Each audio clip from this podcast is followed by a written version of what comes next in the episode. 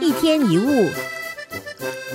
如果你家的小朋友，你一向都允许他可以喝像汽水这些饮料，但现在你决定这个小朋友只能喝白开水，你想他会有什么反应？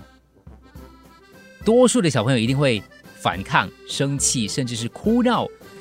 如果你就此妥协，小孩以后就会以同样的方式来操纵你。反过来，如果你很坚持的固守自己的决定，这个反抗就会递减，一直到新的习惯养成了，也就习以为常。所以说，习惯是很可怕的，因为习惯会觉得理所当然，因为习以为常，慢慢就变成积习难改。要改掉旧的习惯，最好的方法就是培养新的习惯。麻省理工学院有位教授，他发现，当习惯养成之后，在脑部会形成特定的神经活性模式，所以呢，我们说积习难改。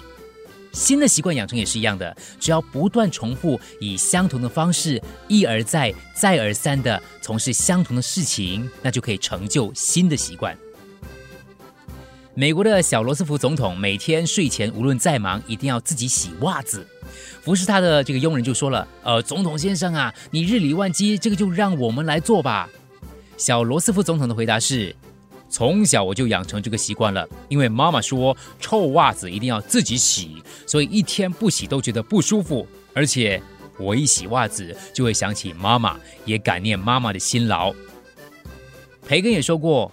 我们起初造成习惯，之后习惯造成我们。从现在开始，着手你的计划的时候，开一张好习惯清单，坚持的固守自己的决定，日复一日的执行。下一次当有人问起，你也可以大声的说：“我习惯了。”记得，造成习惯的就是自己，除掉习惯的也是靠自己。一天一物。